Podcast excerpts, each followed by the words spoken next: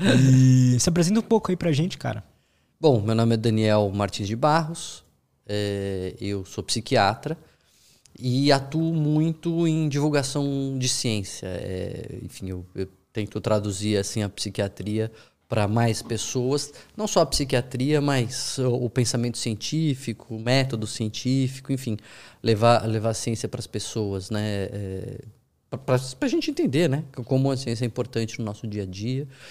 E é isso, é atuo, enfim, em comunicação, rádio, TV, é, jornal, internet, YouTube, Instagram, livros, onde der para onde der para produzir conteúdo a gente produz. Muito bom, cara. E é interessante você ter dito isso porque eu depois que comecei a conversar com a galera aqui que estuda os artigos e tal, eu falei assim, pô, vou tentar ler alguns artigos, né, pedir algumas recomendações assim legais. E fui ler alguns sobre motivação e tal. E é muito difícil. e é bom que existam pessoas como vocês que conseguem divulgar isso, né, uhum. né, para o público. É, é, o trabalho da divulgação científica, divulgação de ciência, é exatamente esse, né?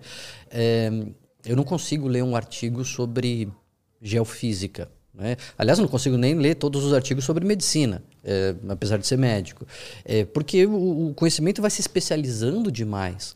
Então, enfim, quando você tem uma formação em determinado assunto acadêmico ali, né, científico, você tem acesso a um conhecimento quando ele está sendo gerado. Como é que o conhecimento é gerado, divulgado inicialmente? Em publicações científicas, em papers né, de, de é, jornais acadêmicos que trazem resultados de pesquisa que é difícil de ler quando você não é especializado. Então, uma vez que você lê, você fala, pá, isso aqui é interessante para as pessoas, isso aqui é legal de divulgar. E, e, aí você traduz, né? Quando você tem essa, esse gosto, essa habilidade ou esse jeito, você traduz aquilo para o cotidiano e aí as pessoas têm acesso, né? Porque se forem ler o paper vai ser muito difícil. Né? É, eu, eu percebi que tem... Você pega um livro, né? E o livro, sei lá, um best-seller, tipo, sei lá, sei lá, o Nação Dopamina ali. É eles, ele sai, mas já os artigos, os estudos daquele livro já estão aí, sei lá, cinco anos já, sabe? Uhum, uhum. Então, é, é tão legal quando tem alguém que pega os artigos e já passa isso pra gente, porque é o é a pontinha de um conhecimento novo sendo criado, né, é? É a fronteira do conhecimento, né? O livro ele tem essa, esse timing mais lento, né? Porque o paper acabou de sair, o sujeito acabou de fazer a pesquisa, publicou, tem um, o seu tempo ali também de avaliação por pares e tudo mais, mas enfim, é o conhecimento que acabou de ser produzido. O livro, ele nesse sentido, ele é mais desatualizado, é, porque ele não é o, o que acabou de sair, mas ele é uma compilação. Né? Se você pegar a biografia do, do Hira é Preciso, sim, tem centenas, literalmente centenas de fontes bibliográficas. Então, é legal porque é isso, né? Uma pesquisa que junta um monte de coisa, não é tudo do mais atual, mas por outro lado, o paper ali é só um recorte, o livro já traz uma, uma compilação maior. Então, enfim, ganha-se aqui, perde-se ali. Total, cara. E aqui no, no teu livro a gente já pode falar dele, o Rir é Preciso. Eu tinha até anotado aqui na a primeira frase que eu gostei muito. Você não usa humor em todo o seu potencial. É, o que, que quer dizer isso, né? Porque eu acho que essa frase talvez resuma, né, assim, o, do que, que esse livro vai falar. Então, uhum. se quiser falar um pouco sobre isso. Bom, uh, O Rir é Preciso é meu terceiro livro com assistente, é meu vigésimo livro publicado. E, e ele faz é, um pouco isso que eu tento trazer, né? Que é essa mistura de autoajuda com divulgação de ciência. Então ele é um livro totalmente embasado em pesquisa, em artigos, em papers, assim, são centenas mesmo de referências bibliográficas. Eu até consegui, pela primeira vez num, num, nesse tipo de livro, colocar isso que eu acho super chique, o índice onomástico, né? Então você é temático, você quer ver ali sobre o, o, o uh, sei lá, o músculo orbicular do olho. Você vai lá e você tem todas as páginas em que cita o músculo, né? Então, enfim, é um livro de divulgação científica, mas é um livro de autoajuda, é um livro para as pessoas aplicarem na prática uh, o, o, conhecimento. E, e essa frase de abertura ela foi pensada para isso mesmo, assim, sabe, para dar aquele, aquela provocada e instigar, assim, puxa, mas eu não uso humor em todo o potencial? É, como assim, né? Eu sou bem-humorado, ou eu conto piada, ou eu ouço piada. O que, que significa isso?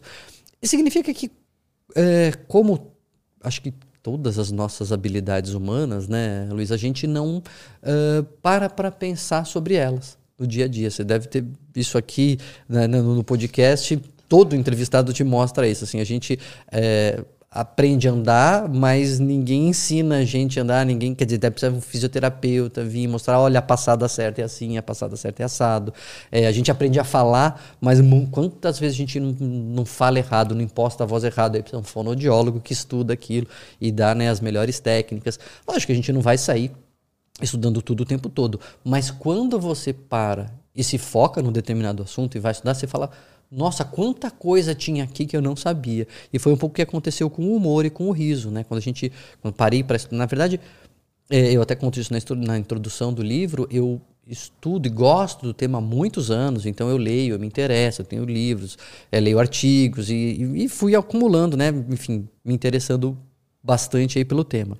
É, e quando eu resolvi é, juntar tudo isso e fazer o livro, depois a gente é, entra um pouco nesse assunto de por que isso aconteceu.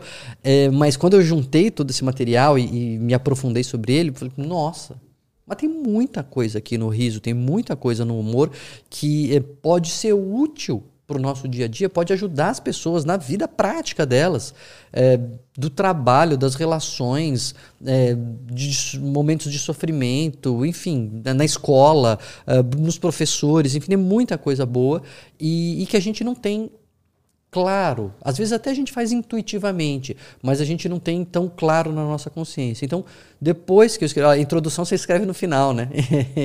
é, então, depois que eu. O livro não estava todo escrito, mas enfim, já estava todo estruturado, e eu, eu sentei para escrever, fui fazer a introdução. Falei, bom, ficou claro para mim que tem muita coisa que a gente não pensa no humor. Então essa frase de abertura, ela, ela é bem verdadeira. A gente não usa o humor em todo o nosso, em todo o potencial desta nossa habilidade. É uma ferramenta, é uma, uma característica assim puramente humana? Olha, é interessante porque o riso tem um, o, o livro ele é, ele é estruturado em, em capítulos bem interessantes porque é o que, como, porquê, quando, com quem e onde, né? Então, assim, o que é o riso, como nós rimos, por que nós rimos, com quem nós rimos, enfim, onde rimos é, e quando rimos. E o, o livro, o, o, livro, o capítulo de, que fala por que nós rimos, ele é um capítulo que fala de é, é, evolucionismo, né? Assim, da onde veio, por que, que essa característica está no, no ser humano. E quando a gente estuda isso, você vê que existem proto-sorrisos, existem já é, é, inícios de expressões faciais uh, em outros animais que sinalizam o que o riso sinaliza. Sobretudo, claro, nos grandes primatas, que são os animais mais próximos de nós, então você aí já vê expressões faciais uh, homólogas ao riso, mas você vê já em outros animais, uh, até anteriores evolutivamente mais distantes de nós, a necessidade de sinalizar que é brincadeira. Necessidade de sinalizar que está tudo bem. E o riso, no fundo, ele, mesmo para nós, é, ele tem um pouco essa função de sinalizar que está tudo bem, sinalizar que é brincadeira, que está tudo certo. E daí que vem grande parte do seu poder, né? É, e como é que é isso, assim? Porque se, tem, se a gente tem essa ferramenta de que que possibilita a gente a sentir que tá tudo bem, que tá tudo ok. Eu até uma vez fiz uma meditação que foi interessante, que a gente ficou lá uma hora meditando e sorrindo. Uhum. E foi engraçado porque depois, assim, durante o dia, que eu senti uma sensação muito boa, eu não conseguia parar de sorrir. Uhum. Eu tava muito bem. E como é que é essa, essa coisa? É porque o, o, o sorriso, então, assim, vamos, vamos pensar na, primeiro na ideia das emoções positivas. Por que, que as emoções positivas são importantes? É, a gente vai chegar no, no sorriso.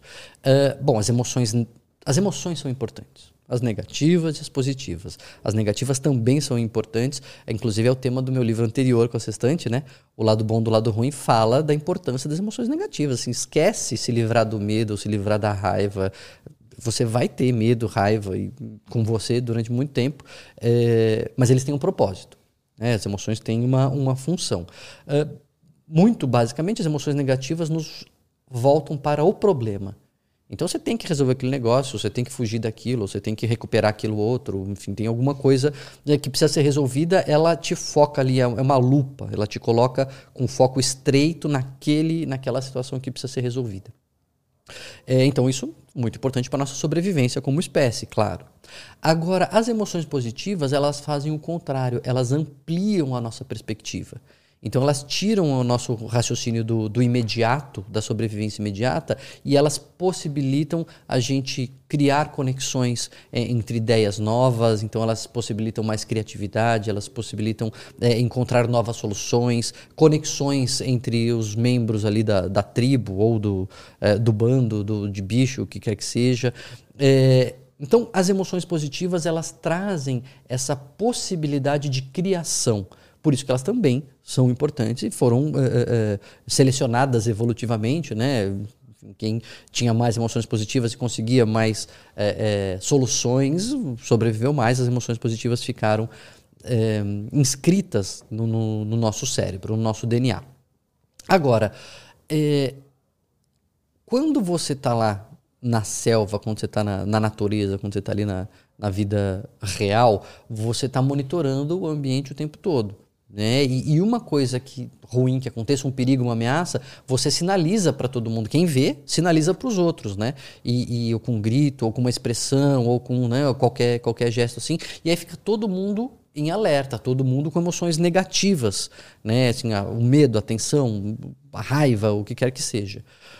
Passado o perigo, ou principalmente notado que não era uma ameaça real, que aquilo era um alarme falso, que está tudo bem, é preciso também uma sinalização de que esteja tudo bem para que a gente rapidamente se livre das emoções negativas e volte né, às emoções positivas. E esse é a função do riso. É, pode parecer uma coisa muito teórica, mas é muito, muito prático você ver alguém levando um tombo e aí você fica aquele segundo de tensão. Aí a pessoa levanta rindo, automaticamente você ri junto, aquilo virou uma videocassetada. Uhum. Se a pessoa levanta com cara de dor, automaticamente te dá uma angústia e você vai querer ver o que está acontecendo, né? A sua tendência é ir ajudar. Então o riso fica muito claro que ele é essa sinalização de que o alarme falso está tudo bem e, e, a gente pode usar isso, enfim, em muitos contextos. É, até uma das epígrafes do livro é uma frase da Madre Teresa de Calcutá que é linda, né? Que ela diz que a paz começa com um sorriso. Porque é isso, né? O sorriso fala assim, ó, peraí, Tá tudo bem, vamos lá, vamos daqui para frente, assim, né? podemos nos desarmar. Seria correto dizer então que mesmo em meio às vezes a um sofrimento, alguma coisa, a gente deve buscar essa sorrir, rir e tudo mais? Com certeza. É, é essa era uma preocupação que eu tinha até, né? Porque o, o Rir é Preciso, o livro, ele foi pensado para esse momento, enfim, de saindo, saindo da pandemia, saindo do pior da pandemia. É, enfim, a gente sabe, a pandemia não acabou, tem até novas ondas chegando, mas é, a gente saiu daquilo que foi 2020, 2021, né? de, de quarentena, de restrição, de falta de vacina, de é, muitas mortes, é, muitas emoções negativas nos cercando. Então, isso é, foi, foi passando. E o, o, o lado bom do lado ruim, o livro sobre as emoções negativas, ele tinha sido uma grande coincidência ter sido publicado em março de 2020. Ele foi publicado uh, no começo da, da pandemia. O evento de lançamento, inclusive, a noite de autógrafos, foi cancelada na semana que foi Caramba. decretada a, a, quarentena em São Paulo. É, e ele foi muito importante, porque enfim, veio aquela onda de emoções negativas e de raiva, de medo, de apreensão, e as pessoas é, precisavam de alguma maneira lidar com aquilo, e isso acabou, é, o livro ajudou nesse momento. E aí, mas isso foi uma coincidência, foi por acaso. Agora, quando a gente pensou no próximo livro que a gente ia entrar num projeto, é, uma coisa que eu pensei falou assim, tá bom, mas a pandemia vai passar. E, e como que a gente vai se reerguer?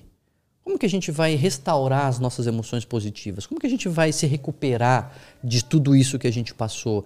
É, como a gente vai se reconectar depois de tanto tempo afastado? Isso é muito, a gente tem ouvido, né? As pessoas com dificuldade de voltar a reconectar depois de tanto tempo isoladas. É, e aí que veio a ideia de fazer um livro sobre o riso e o humor porque ele tem esse poder de trazer emoções positivas e ele tem esse poder de a gente uh, se conectar.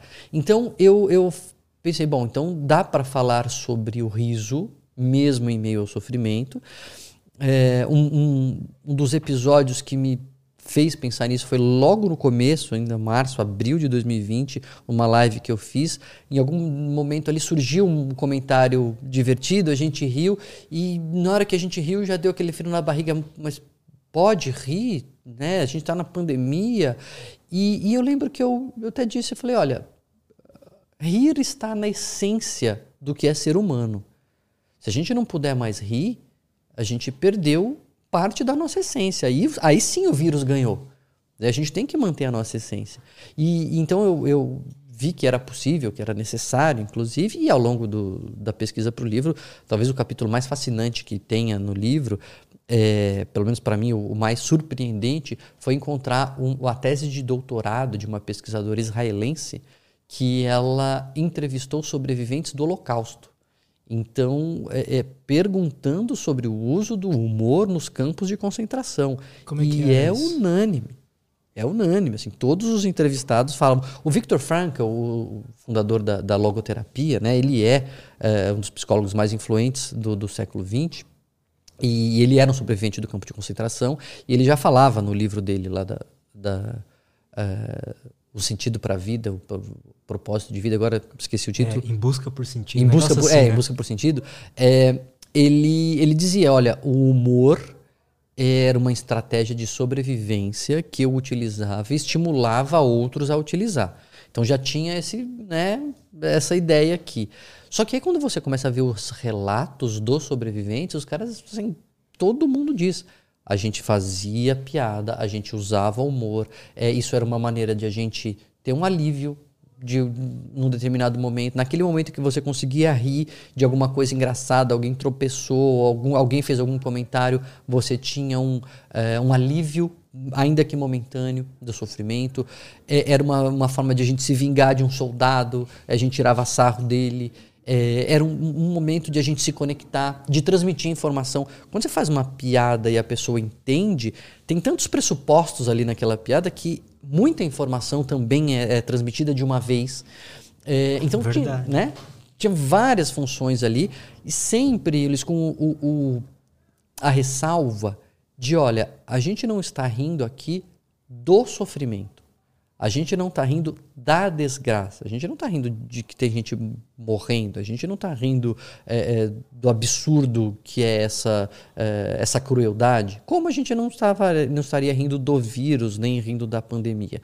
Mas é rindo apesar disso. Rindo neste contexto e aí encontrando propósito, encontrando conexões, encontrando alívios, ainda que momentâneos. Então, daí nesse capítulo eu, eu, eu extrapolo um pouquinho, quer dizer, extrapolo não, né? Eu, eu continuo dizendo assim, esse é o capítulo é, onde rimos, né? Então, começa com o holocausto, porque é o lugar mais improvável de você. A tese é assim, se até lá tinha humor, é porque é né? dá para ter em qualquer lugar. Total. É, e aí eu digo assim, bom, mas não tem mais, né? Felizmente aquilo não, não acontece, não tem acontecido. É, mas aí a gente não vai passar, provavelmente a maioria de nós não, né, não passa por uma situação dessa. Mas ainda existem outros sofrimentos, como por exemplo uh, tragédias naturais, inundação, terremoto, né, grandes acidentes. E aí tem uma, uma enfermeira especializada em eh, saúde pública na de grandes tragédias, né? Na, na, atendimento da coletividade de grandes tragédias. E ela tem um livro sobre uma tese sobre o humor dos né? sobreviventes. E ela vai estudar como é que os sobreviventes usam o humor, as fases que eles passam e que existe também um espaço para rir, mesmo entre os sobreviventes de grandes tragédias. Se você está antenado com isso, você consegue inclusive se colocar em conexão com essas pessoas. Mas daí eu vou além, falo, bom, Ainda assim, a maioria de nós não passa por grandes tragédias. Mas muitos de nós ficamos doentes. E aí entro no uso do humor nos hospitais, né? Tem enfim, tem até o grupo é, Doutores da Alegria no Brasil, que é referência mundial nisso, é, e como o uso do humor nos hospitais, ele também pode ser muito saudável. De novo, não é rir da desgraça, não é rir da doença, mas é usar a possibilidade que nós temos dentro de nós de rirmos, de encontrar coisas divertidas, de ver as coisas por outro lado, para trazer momento de alívio, para trazer menos uso de analgésico. Tem experimentos que mostram que Isso é demais, né, né? pessoas que, que veem de comédia, elas pedem menos analgésicos no, no, no pós-operatório.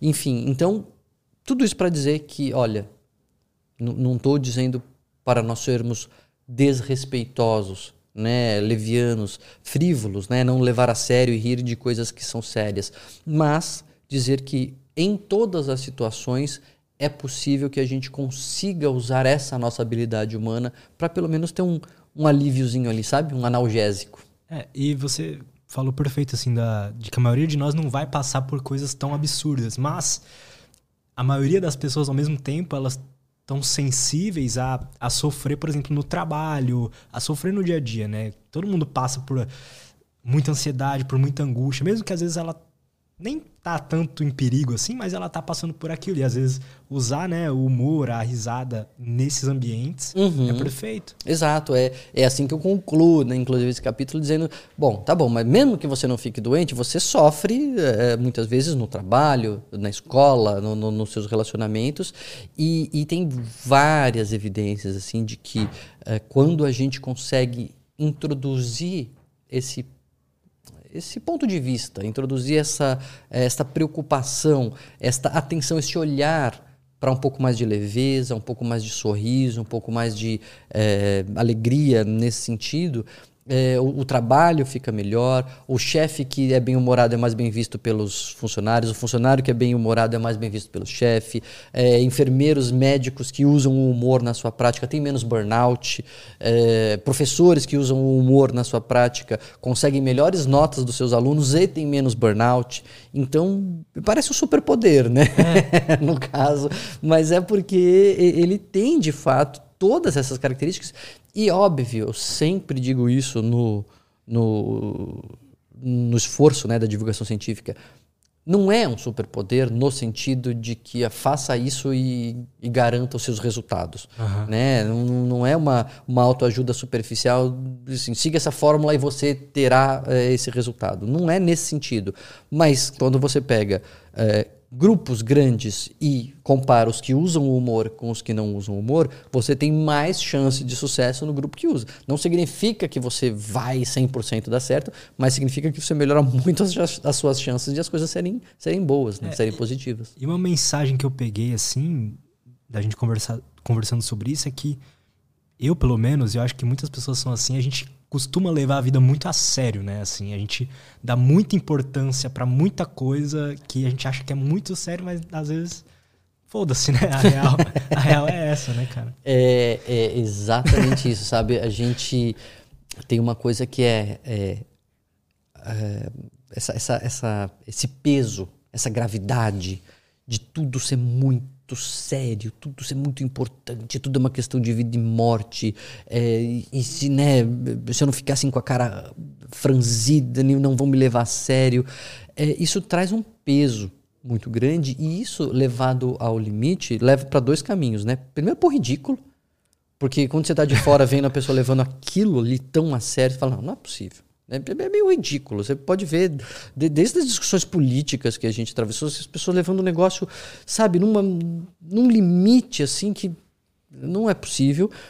E o outro caminho dessa seriedade, que eu até é, cito aqui no livro, é o fanatismo. Né? Porque, assim, quando a coisa é extremamente séria, é uma questão de vida e morte, é meio óbvio que você vai acabar ficando fanático, porque se, se todo mundo não fizer igual, o planeta vai ser extinto, né? Vai tudo acabar, assim, é, é o Amagedon se as pessoas não é, é, seguirem a mesma ideia que você, porque você está levando aquilo muito a sério. E o, o, o Amos Oz, um, um, escritor que tem um livro chamado Como Curar um Terrorista, que eu cito na, na conclusão, ele diz que o grande antídoto para Como Curar um Fanático, o, o grande antídoto para o fanatismo é o humor. Ele fala, eu nunca conheci um fanático que conseguisse rir de si mesmo.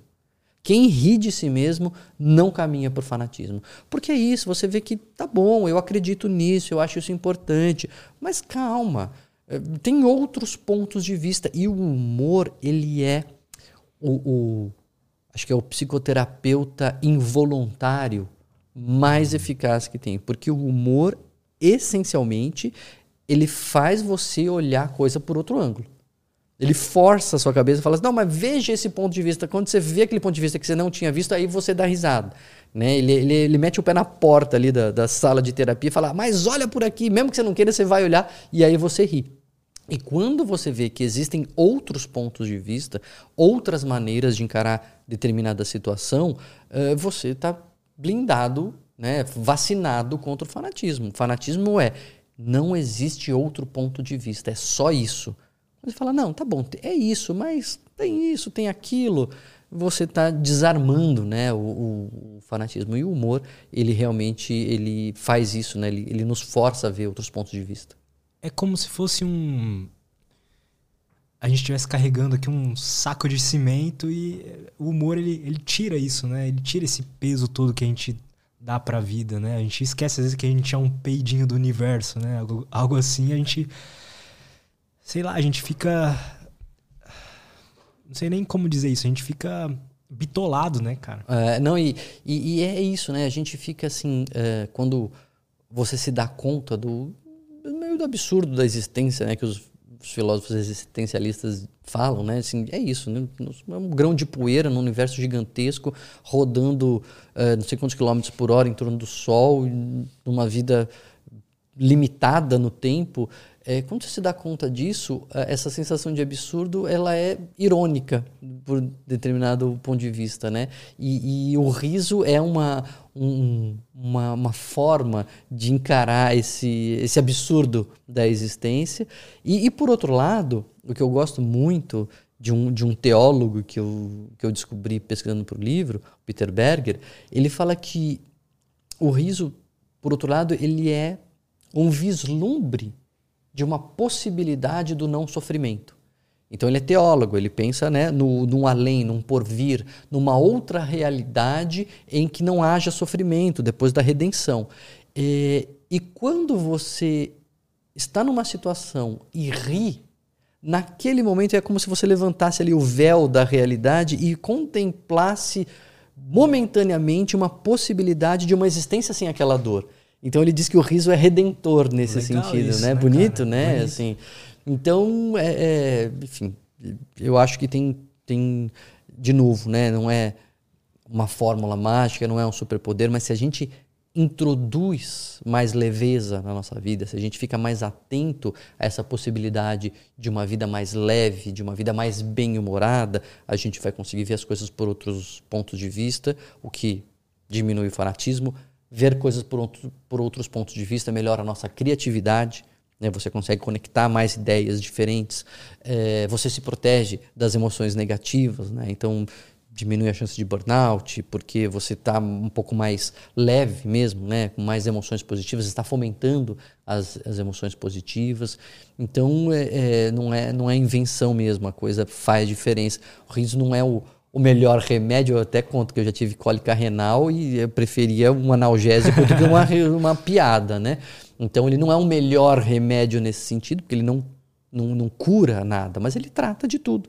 Se for assim, né, se a gente entender como ele no, nos alivia do estresse, diminui o sofrimento, ele, ele é, é, não vai curar nada, mas vai tratar tudo. Na prática, como é que às vezes uma pessoa que está é que entendeu isso que a gente tá falando aqui e só que ela fala, pô, faz tempo que eu não que eu não dou uma risada boa, sabe aquela que dói a barriga e tal. Como é que ela aplica isso na vida dela? Como é que ela pode começar às vezes assim pelo básico mesmo? É, uma coisa que funciona é primeiro a pessoa entender qual é o tipo de humor que ela gosta, né? É, tem gente que vai gostar de do humor pastelão, tem gente que vai gostar do humor nonsense, humor mais cerebral, o stand-up, uma série, enfim. Tenta ver que, que tá bom, que você não é uma pessoa que gosta. Eu gosto de, de absurdos. É, então humor absurdo. É, tem a ver com a personalidade também mais, mais aberta. É, a pessoa mais rígida gosta menos do humor nonsense absurdo, assim, né? É, e, e encontrando isso, se expor. Se expor mesmo, assim, ver, assistir, é, é, sabe? Ter, ter, o hábito de assistir essas coisas que são bem-humoradas, que fazem você rir. Às vezes a pessoa não gosta tanto assim de comédia, mas ela vai encontrar dentro do universo gigantesco da comédia alguma coisa que lhe, né, que lhe apraz, assim, que, que ela vai gostar. Então começa por aí, começa se expondo. Lembrar também como uma, um, um, é, uma rotina mesmo, sabe? Como uma prática regular de que é possível a gente ser mais leve, a gente levar menos a sério, fazer um esforço para levar menos a sério e se distanciar da situação. Uma coisa que é muito interessante do humor, do riso, é que a gente não ri se algo nos toca. Se algo nos toca é, é, hum. emocionalmente se você ficou com dó, se você ficou com medo, se você ficou apreensivo, se você ficou, é, é, com, sabe, compungido pelo, por aquela situação, não tem graça. Se o cara faz uma piada que dói em mim, eu não vou rir. Né? Não vai rir. Né? Ou se, se dói em você, ou se você é, é empatiza pela dor de quem ele está tirando sarro, enfim, se nos Entendo. toca emocionalmente, é, é, a gente não ri. Então a gente ri quando existe uma distância de alguma maneira a gente se sentiu distanciado, anestesiado para aquele tema, seja pelo tempo, porque já passou tempo e todo mundo já teve a experiência de ah, um dia a gente vai rir disso, e aí depois passa o tempo e a gente ri mesmo daquilo, mas na hora não, não tinha graça nenhuma, porque o tempo aliviou a emoção negativa associada àquilo, então é, é, a gente consegue dar risada. É, até os, os, comediantes americanos é, é comum, né, nos, nos stand-ups lá, os caras gritarem, fazer piada com alguma coisa, os caras gritarem too soon, é muito cedo para lidar disso, para falar, né, rir disso. Então, é, seja geograficamente uma coisa que aconteceu, sabe, com na, na sua, no, no, seu bairro, talvez seja muito assustador para você, mas se aconteceu na China, você não, né, não, não vai achar tão ameaçador, pode dar risada. É, eu pessoalmente ontem eu ri de uma piada da Rússia e Ucrânia. Uhum. Só que aí Aí hoje de manhã eu tava lá no Twitter e vi, tipo, pessoas desesperadas lá. Eu já me senti mal, sabe? Falei assim, pô, se essa piada tivesse sido feita lá, ninguém estaria rindo, né, cara? Excelente o, o exemplo, porque é, é você naquele momento que viu a piada, o assunto não estava quente na sua cabeça, você não estava é, tipo... pensando no sofrimento ali e tal, então parece engraçado. Só que quando você vê o negócio, você fala, pô, não sei se é engraçado, né? Me, aí já me tocou de uma outra maneira. Então, distante no tempo, distante no espaço, distante é, afetivamente, sei lá, se é uma coisa que aconteceu com a sua família, você pode não achar graça, se é uma coisa que aconteceu com a família de, sei lá, alguém que você nem conhece, você pode achar graça. É, e aqui não estou nem colocando o valor, se está certo ou se está errado, mas estou dizendo por que, que a gente é, acha ou não graça nas coisas. então, se nos toca, afetivamente, a gente não acha graça. Se a gente está mais distante, a gente acha graça. Por outro lado, se você consegue ter o exercício de ver qual seria a graça desta situação que eu estou vivendo, é, você consegue se distanciar um pouco mais. E aí você se alivia daquele sofrimento. Entendeu? Então você está indo atrasado para uma reunião, fura o pneu. Cara, aquilo pode ser um baita de um estresse, né? Mas se você pensar pelo outro lado, nossa, que irônico, né? No, no único, nunca fura o pneu. O pneu vai furar no dia que eu tô indo pra reunião e vão achar que é uma desculpa, né? É até uma piada você dizer, ah, furou o pneu, todo mundo dá risada. É, se você vê o lado irônico disso, talvez você consiga se distanciar e, e sofrer menos naquela situação. Então, esse exercício de distanciamento, que é o que o, o os americanos ali falam de da, fly on the wall, né? Assim, você vê a situação como uma mosquinha na parede. É, se você estivesse olhando de fora, é, como seria a sua interpretação da mesma situação? Quando você se coloca de fora, você consegue ver muitas vezes um lado mais é, é leve da situação. Então é isso, acho que é se expor à comédia, se expor a coisas que você acha engraçado, fazer esse exercício de um distanciamento, de tentar ver a coisa por outro lado. Isso pode ser um começo aí de você introduzir mais leveza no seu dia a dia. É legal isso, cara. Eu tava eu nunca curti assim stand-up, comecei a curtir de um tempo pra cá. E também fazia um tempo que eu, por exemplo, não, não vi uma série de comédia, algo assim, e fui colocando é, isso na rotina, assim, eu senti que fazia tempo que eu não ria, sabe? Assim, ri mesmo de coisa besta que uhum. acontece na série, essas coisas. E, e faz falta, né, cara? Eu, eu tenho situações que eu lembro na escola de rir, de doer a barriga, de chegar em casa com doendo as bochechas, assim, e que isso não sai da memória, né? Foi tipo, é muito forte essas coisas. Exato. É, os afetos, eles é, potencializam as memórias. É, então, as emoções potencializam as memórias. É, tanto as positivas quanto as negativas. Eu, o exemplo mais clássico que tem disso é que é, é mais fácil você lembrar o que, que você comeu num jantar romântico meses atrás do que, que você comeu ontem, no, no jantar de ontem, né? É, porque a, a, emoção potencializa a memória. E, e a emoção positiva associada ao riso funciona da mesma maneira. Né? Então você lembra da situação de uma coisa engraçada, você lembra de quem estava, de quem contou, de como você se sentiu, daquele dia, daquele momento, você lembra. É, e isso funciona inclusive como uma técnica pedagógica. É, quando, você, quando o professor ele insere na, nas aulas um, uma pitada ali de, de humor, é, uma piada. Não, lógico que a aula não precisa virar um stand-up, né? Mas quando você coloca mais leveza e faz os alunos rirem em determinados momentos, é, as, a, a, os resultados daquela turma tendem a ser melhores. A, a performance, o aprendizado é potencializado também. Porque o riso, ele ele pressupõe essa atenção e essa reinterpretação, e aí a ficha cai e você dá risada. Então, o trabalho uhum. mental envolvido no, na risada, ele é intenso. Uh, a gente não percebe porque é automático e porque é gostoso, né? A gente associa trabalho a algo duro, a algo penoso, mas não, é um trabalho intenso que é gostoso. Então, quando você consegue é, é, obrigar o raciocínio a fazer todo esse, esse trabalho, a memória fica mais solidificada também. Por que que é, nas salas de aula, nas escolas e tudo mais, sempre tem aquela pessoa que usa muito o humor, sabe? Que tá sempre fazendo piada com o professor ou vice-versa. Por que, que essa pessoa é dessa forma? É para se proteger? O que, que, que, você tem, diria? Tem muito de personalidade, né? Então, é, é como qualquer habilidade ou característica humana, ela tem uma variação normal né, na, na, população. Então, é, sempre tem um aluno que é o bom de bola, é. tem um aluno que é o bom de nota, tem um aluno que é o bom de piada, né? tem, um, tem uma variação aí normal. É, e, e, sobretudo nas turmas de, de escola, é, a gente gosta de não ser diferente, né? Você não quer ser o diferente, o apontado ali, né? Você quer estar na turma, mas você quer ter uma característica de distinção. Você é o bom de bola, você é o, o, inteligente, você é o pegador, você é a bonitona, você é a inteligentona, você é a que vai passar na, na USP, sei lá, né? É, e quando o sujeito percebe que ele tem essa habilidade de fazer os outros rirem, isso é bastante hum. é, é, é recompensador né? Isso ele acaba se reforçando, é um comportamento que se reforça, porque as pessoas riem, é, isso aumenta as conexões, a pessoa se sente bem, a pessoa ganha um, ele foi um destaque, né? ele foi aprovado, então isso reforça, né? O, o, a dificuldade aí, o, o desafio, como em qualquer característica de destaque, é você não exagerar. Né? Então, mesmo o aluno bom de, de, nota, ele pode ser o chato CDF ou ele pode ser o cara legal que ajuda os outros e que se destaca numa boa, né? É, o bom de bola pode ser o arrogante, uhum. ou pode ser o cara que é legal, enfim. E o engraçado pode ser um engraçadinho impertinente, ou ele pode ser alguém que agrega mesmo para a aula, né?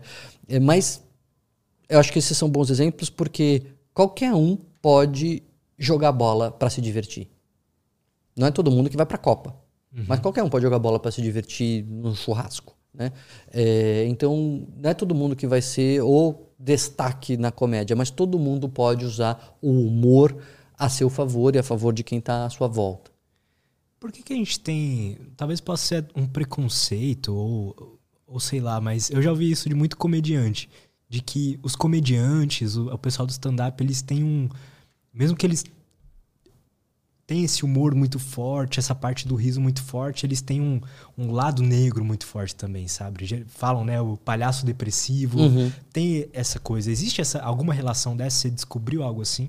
Tem bastante estudo sobre isso, assim, os resultados são é, variados, são é, mesclados, né? Então tem estudos que dizem, não, realmente quem trabalha nessa área tem uma certa diferença, quem tem outros estudos que não encontram isso, tem estudos que mostram, que falam, não, isso aí é de qualquer artista performático, tem uma certa diferença, seja para comédia ou não, mas de qualquer forma, o, o, eu, eu, faço até uma distinção no livro entre um, um paralelo com atividade física, é, que assim, uma coisa é você ser sedentário, né?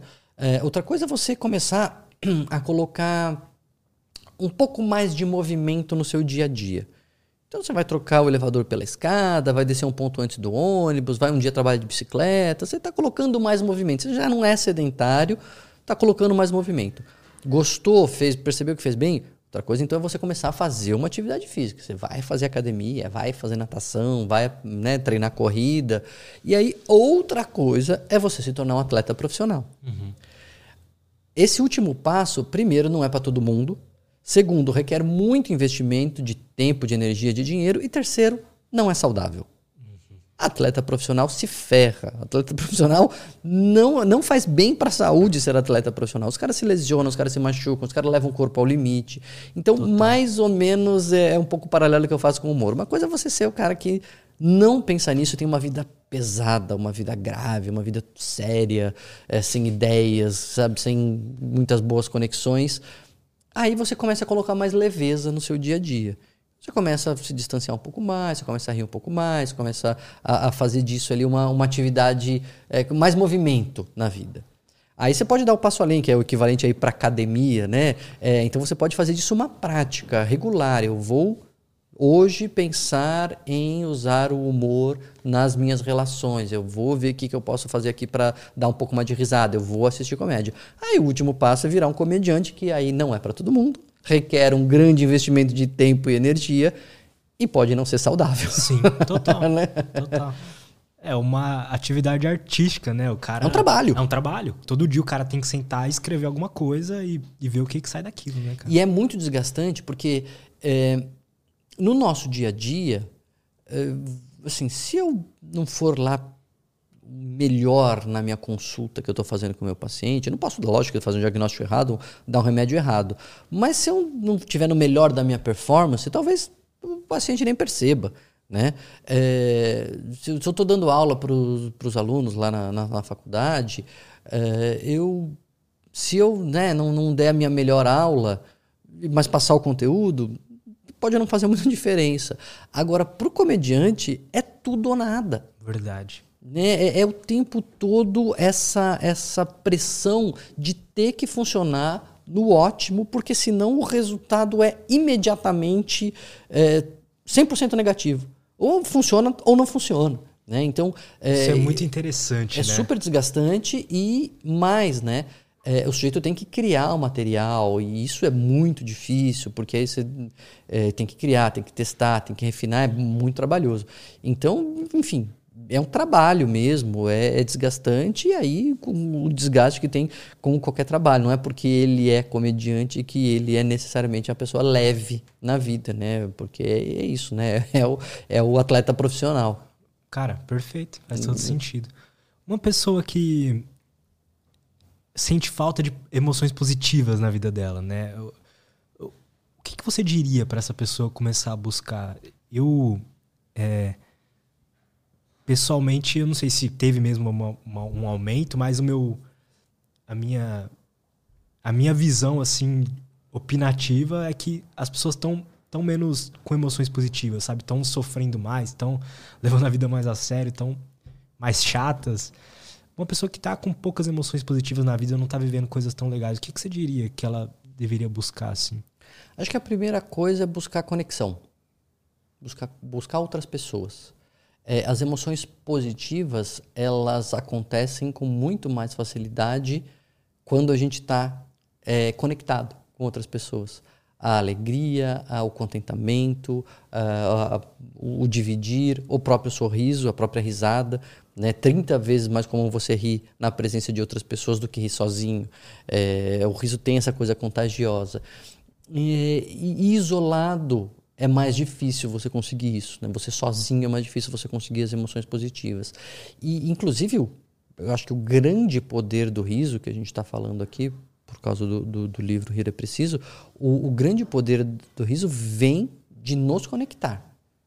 Porque o que dá sentido para a vida é a conexão. É, é, na conexão que você é, estabelece, uh, primeiro, quem, até quem você é. É.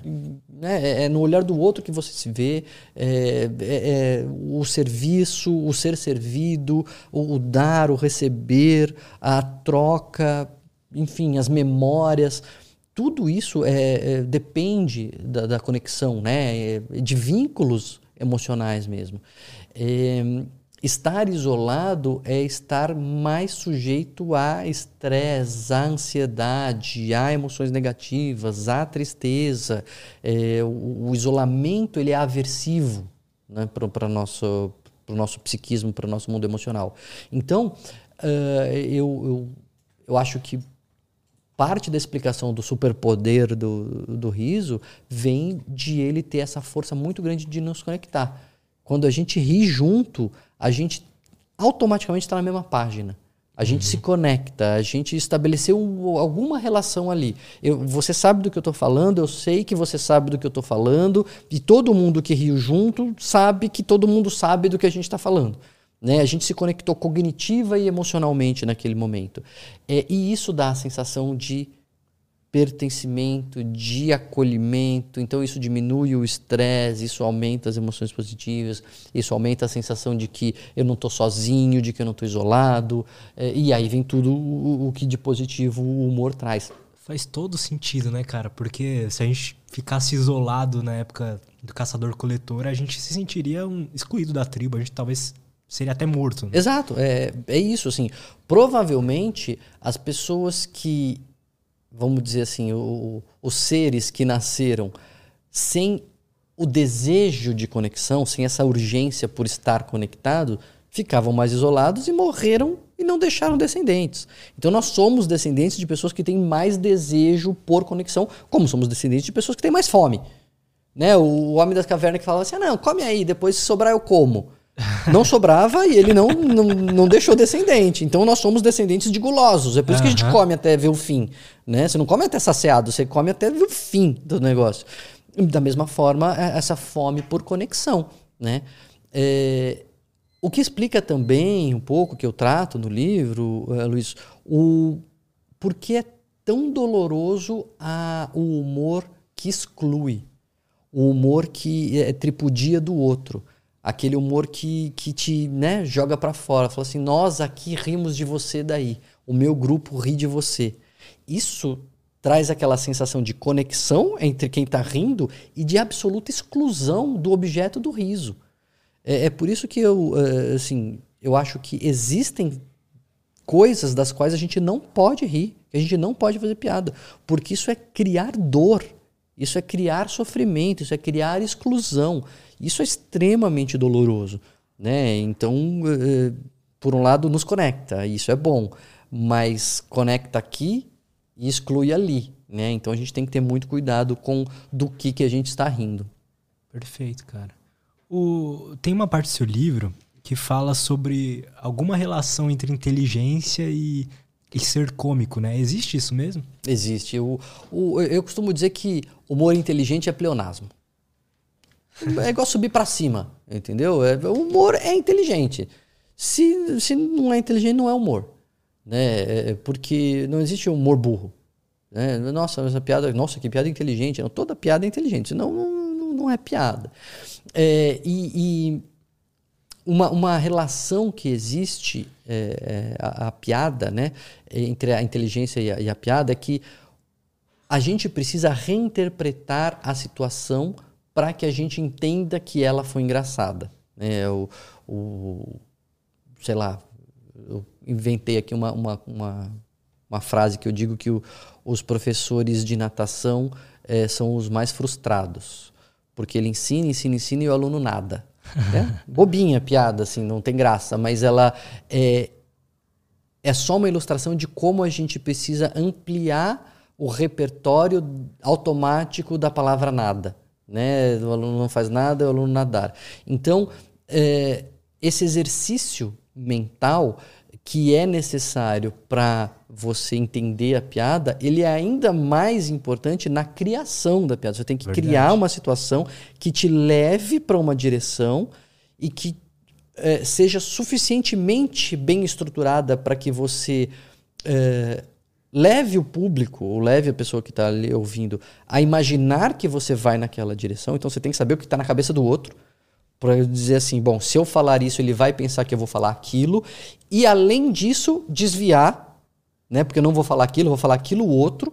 Aquilo outro tem que fazer sentido, né? E o outro, a pessoa tem que é, é, conseguir pegar esse atalho junto com você e falar, ah, ele achou que, ele me fez achar que ia dizer A e aí ele disse B, nossa, que esperto, hahaha.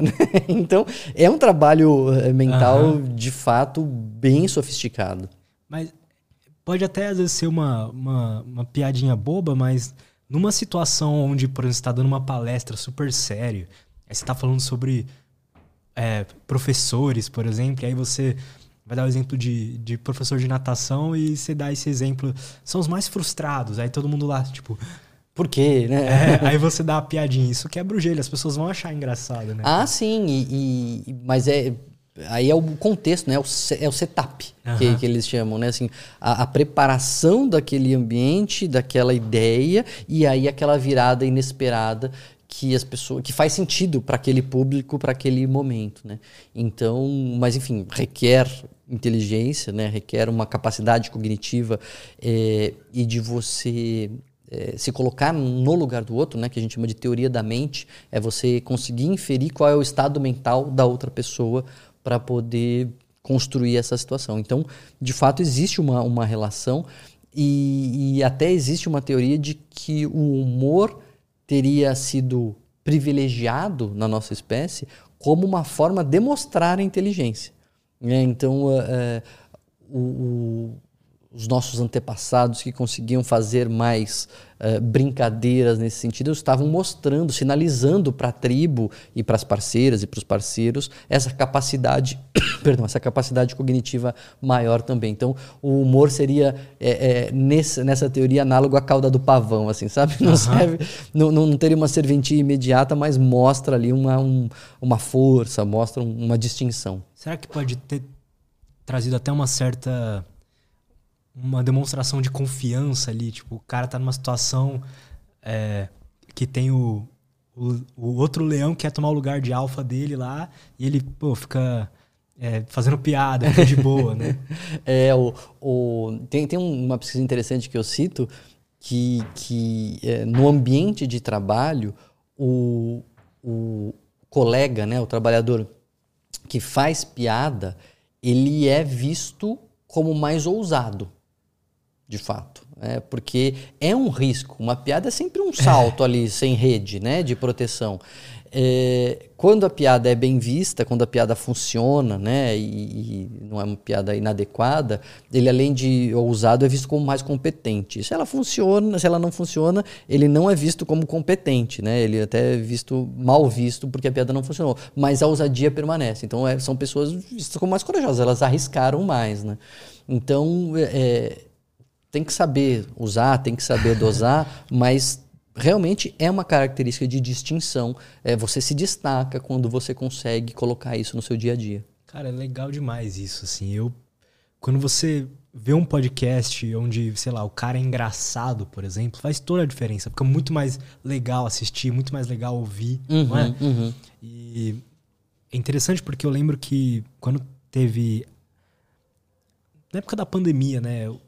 Eu pelo menos senti que a indústria do entretenimento cresceu muito. A indústria do riso cresceu muito, né, uhum, cara? Uhum. Assim, os podcasts, as, os filmes, as séries engraçadas, as pessoas estavam precisando daquilo. É, eu, eu até conto a minha, minha experiência de meio ali do, de 2020, deu uma baixa, assim, eu fiquei, fiquei numa bad ainda meio bagunçada na agenda, é, e a coisa não passou, e as crianças em homeschooling, eu, eu fiquei mal, assim, né? Aí eu falei, pô, tomar cuidado aqui para não isso aqui não virar uma depressão, né? Então reorganizei ali minha agenda, tentei colocar um pouco mais de rotina ali que nem eu mandava os outros fazerem e não estava fazendo. e, e, resolvi maratonar uma série de humor que eu sabia que era leve, que eu gostava, mas que eu não tinha terminado de ver. Chama Parks and Recreation, assim, é muito engraçada, muito divertida. E, e todo dia eu assistia, querendo ou não, eu comecei a assistir a Parks and Recreation. E fez muito bem para mim, fez muito bem. Então é, essa experiência aí é, que, que você relata, que você percebeu, é, bate com a minha experiência durante a pandemia. Legal, cara. Podemos fazer uma pausa rapidinho para pegar claro. uma água ali, dois, Vamos. três minutinhos? Sem e, problema. E a gente já volta. E estamos de volta. Cara, a gente pode falar um pouco sobre o seu outro livro também? O claro. lado bom do lado ruim, né? O lado bom do lado ruim. É, foi o meu livro anterior com a Sextante. E, e a, a, a, ideia ali era diferente, né? Era falar sobre as emoções negativas. Então, é, qual é a importância das emoções negativas? Por que, que elas existem? É, veio, veio da ideia assim de um pouco é, vê muito marketing em cima da, da alegria e da felicidade e, e, uma coisa assim do livre-se da raiva, é, supere a tristeza, uhum. né? Nunca mais tenha medo. Aí eu olhava e falava, gente, não tá rolando comigo não. eu continuo tendo raiva, continuo tendo medo, tendo tristeza. É, uma, numa dúvida até evolucionária mesmo, pensei assim, mas por que, que a gente tem essas emoções?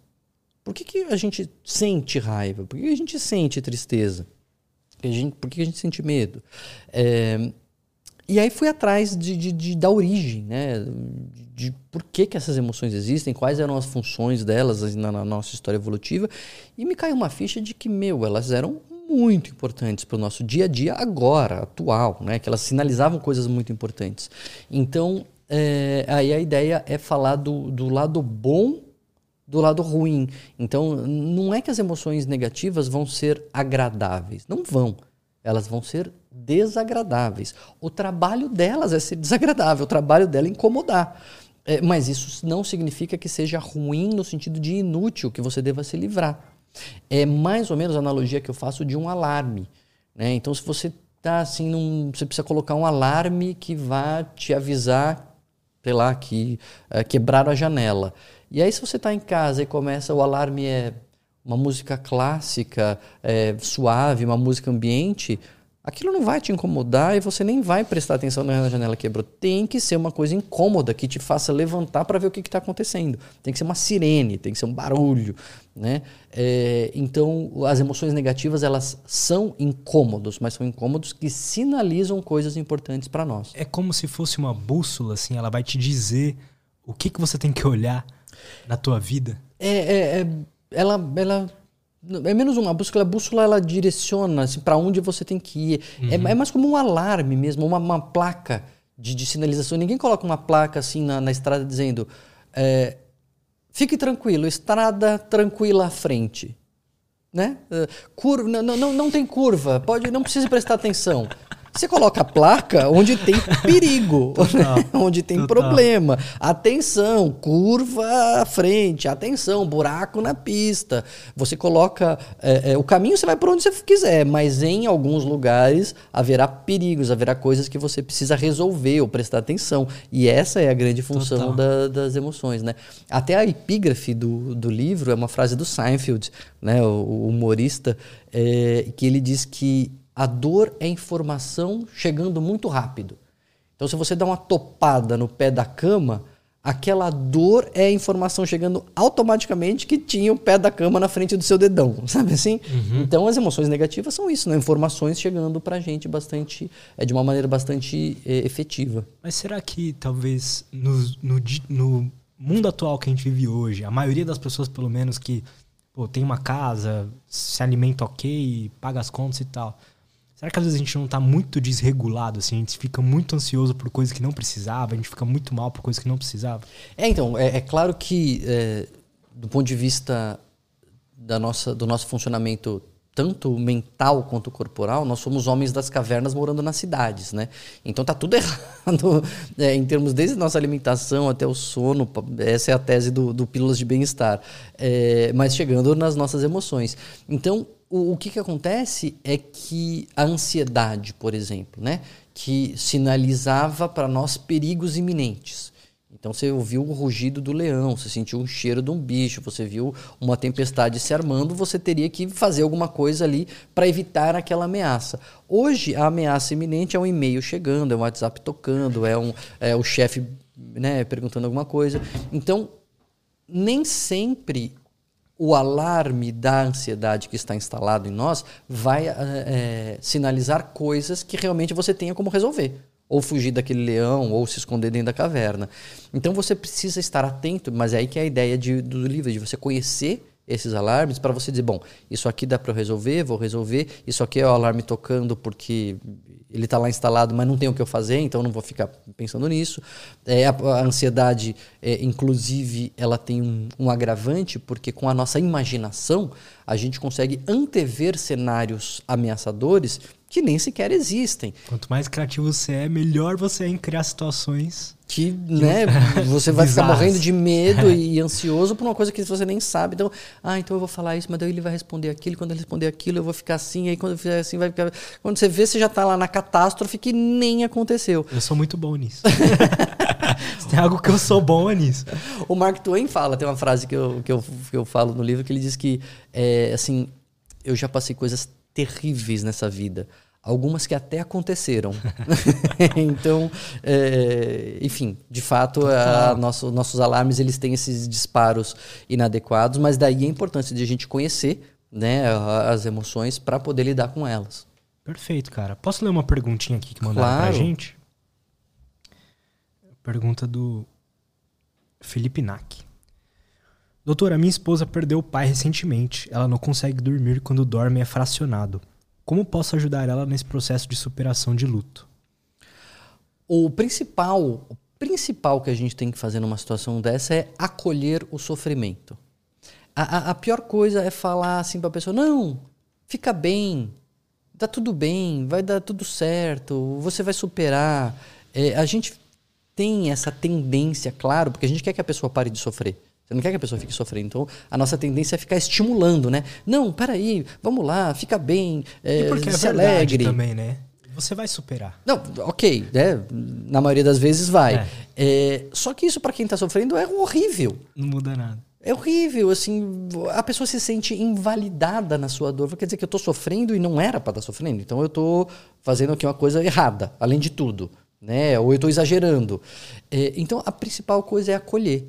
Fala, putz, que ruim mesmo, né? Que droga. Era melhor que não tivesse acontecido. Que pena que isso aconteceu.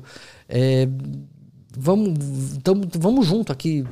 É, eu, eu, acolho, é, né? Eu, eu, eu, sofro com você aqui. Né? Então, validar o sofrimento da pessoa, estar ao lado, amparar, né? E lógico que você não vai ficar estimulando o sofrimento, mas né, é ruim mesmo, né? Então, chora aí mais. Não é isso. Mas é, é estar ali simplesmente recebendo o que a pessoa está sentindo e não tentando modificar o que a pessoa está sentindo. Essa é a primeira coisa. É, a partir dali, se colocar à disposição. Eu estou aqui. Quer? Beleza? Não quer? Tudo bem. Mas a pessoa precisa saber que ela não está desamparada. Não é ficar forçando e nem ficar largando, uhum. né? Mas é ficar ao lado e ficar disponível, ficar atento à, àquela pessoa. E a terceira coisa é observar a evolução, porque o luto é um processo, né? De você seguir em frente apesar daquela perda. Você não vai superar aquela perda, aquela perda vai ser uma perda para sempre. Mas é, você digerir aquela dor e seguir em frente apesar dela implica é, normalmente em voltar a dormir bem, voltar a conseguir sorrir, voltar a se alegrar, é, apesar de, né? É, se isso não está acontecendo com o tempo, passam meses e a pessoa continua dormindo mal, continua desanimada, continua não conseguindo sorrir, aí eventualmente procurar um profissional mesmo, porque pode não ser só luto mais. Uhum. Hum. Perfeito, cara. A Sabrina Silva mandou o seguinte o brasileiro parece ser parte da população que mais se apega ao humor em meio ao sofrimento. Parece ser algo até cultural do nosso país. Ao que o doutor atribuiria isso? Me lem... veio na minha cabeça uma situação. Você viu que o navio bateu lá na, na ponte Rio-Niterói, né? Uhum. E aí tava tudo parado lá e aí um cara gravou um vídeo dando muita risada porque tava empinando pipa lá. tipo, vou esperar aqui o trânsito, vou ficar aqui empinando pipa. né? Uhum, E tem esses memes, né? Que o Brasil sempre. É. O brasileiro sempre busca achar graça e tal. Tem alguma coisa assim Eu mesmo? não sei se é. se- de fato existe, né? É, é cultural nosso, assim. é, a gente encontra esse, esse alívio cômico, eu acho, né? Na, no meio ao sofrimento. É, mas é, a gente, como é, a gente vive na nossa bolha de Brasil, a gente fala assim, nossa, mas o brasileiro faz isso, né? Eu não sei como são os outros povos, né? É, não sei se na Polônia não acontece a mesma coisa, entendeu? Talvez é, é, países que a gente é, conhece mais, Estados Unidos, por exemplo, eu acho que é um pouco menos de fato, né? A gente observa mais a cultura, é influenciado mais culturalmente por eles, mas eu não sei se é uma exclusividade brasileira, sabe? Agora, é, é, uma, é, uma, é uma estratégia mesmo, né? Uma estratégia de, de alívio, de lidar com esse absurdo que é a nossa realidade. Talvez a existência humana seja já absurda, mas a existência brasileira é, é mais absurda ainda do que a existência humana. E aí a gente tem ah, como estratégia a, a- a fuga pelo alívio cômico. Total. Eu mostrei um vídeo pro Du agora há pouco do, de um russo montado num urso tomando uma vodka. é o vídeo mais russo que eu já vi. E, e apesar de estar tá passando pelo que tá passando lá, né, e tal. Quer dizer, eles, tão, eles que estão atacando, né? Mas, Uhum. é, Não, mas a- eu- apesar da situação, o cara tá, tipo. E ele tá rindo, assim, em cima do urso. O urso meio que querendo morder ele. É, tem, né, esse, essa, essa nossa, às vezes, nossa necessidade de tentar achar alguma, alguma escapatória, né, cara, de uma situação ruim, difícil. Sim, não, é, é- é- acho que é um pouco essa, é- essa expressão mesmo do alívio cômico, né? Assim, de você ter na, risada, pelo menos, uma, uma sensação de não vou pensar nisso neste momento, né? Eu vou rir agora, é, pelo menos disso temporariamente. Perfeito, cara. Daniel, muito obrigado. Prazer Adorei foi nosso meu. papo. Muito bom. E já quero, quero. Vou terminar de ler esse livro que eu te falo depois sobre ele. Boa. Depois, acabando aqui, eu queria saber como é que foi o processo seu pra escrever esse livro. E se puder me explicar. E mas é isso, cara. Como é que a galera pode te acompanhar lá? É, qual o melhor lugar pra te acompanhar? Saber dos seus trabalhos, enfim. O que tem mais regularidade é o YouTube mesmo, né? Eu tenho um canal, Daniel Martins de Barros, é, dois vídeos por semana, enfim, desses temas da psiquiatria, de depressão, mas de é, temas gerais também, de reflexões, enfim. É, no Instagram também acabo divulgando coisas, no Daniel M. Barros, que é também o do Twitter, Daniel M. Barros. E os livros, né? Enfim, você entra na, na Amazon, dá um Google lá no Daniel Martins de Barros, vai ter bastante coisa. O mais recente é o, é o Rir é Preciso. Descubra a ciência por trás do humor e aprenda a usá-lo para atravessar períodos difíceis e criar relações mais próximas. É verdade, funciona. então recomendo bastante aí o Rir é Preciso. Foi um prazer esse nosso papo aqui. Espero que você tenha Sempre curtido, cara. Parabéns aí pelo trabalho, pelos Obrigado. 20 livros. e, e é isso. Muito obrigado. Obrigado a todo mundo que acompanhou a gente. Sigam o Daniel lá. E é isso. Valeu. Obrigado. Tchau, tchau.